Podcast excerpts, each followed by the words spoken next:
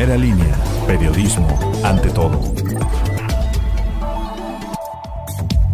Martes 16 de enero les saluda Hugo de la Cruz Sánchez, bienvenidos al podcast de primera línea. Por lo menos siete municipios de la región, incluyendo Tehuacán, sufrieron un apagón. Los vecinos de las juntas auxiliares de Santa María Cuapan, San Marcos Necoxtla y San Pablo Tepetzingo fueron los afectados, así como varias colonias de la parte oriente en su mayoría. Al respecto, la Comisión Federal de Electricidad emitió un comunicado de lo ocurrido la noche de este lunes, en donde explicó que los apagones intermitentes en varias comunidades del país, incluyendo Tehuacán, se debieron a la falta de gas natural que se importa de Texas. Pérdida total de un vehículo particular fue el resultado de una volcadura que se suscitó sobre el libramiento tecnológico San Marcos antes de llegar a Mondi. Al momento del arribo de las unidades de emergencia, el conductor ya no se encontraba en el lugar, en tanto que el vehículo fue asegurado por las autoridades. El titular de la Secretaría de Seguridad Pública en el estado de Puebla, Raciel López Salazar, informó que los mandos que operaban una red de corrupción al interior del cerezo de Tehuacán serán cesados de sus funciones, además de que serán denunciados penalmente, luego de que en días pasados internos del cerezo enviaran una carta para dar a conocer las anomalías que se presentaban en dicho lugar. El diputado local Fernando Sánchez Asia solicitó la intervención de las autoridades estatales durante una mesa de trabajo.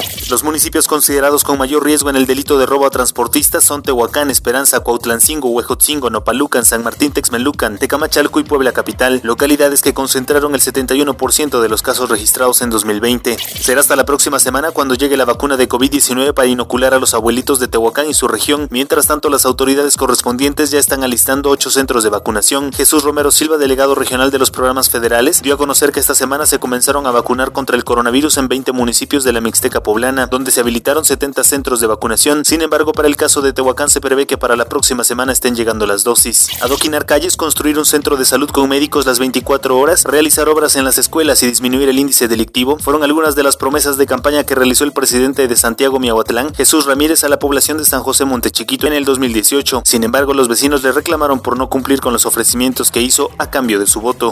El dólar se compra en 19 pesos y 65 centavos y se venden 20 con 11. La temperatura ambiente para este día es de 28 grados a la máxima y 9 en la mínima. Que pase un excelente día de martes.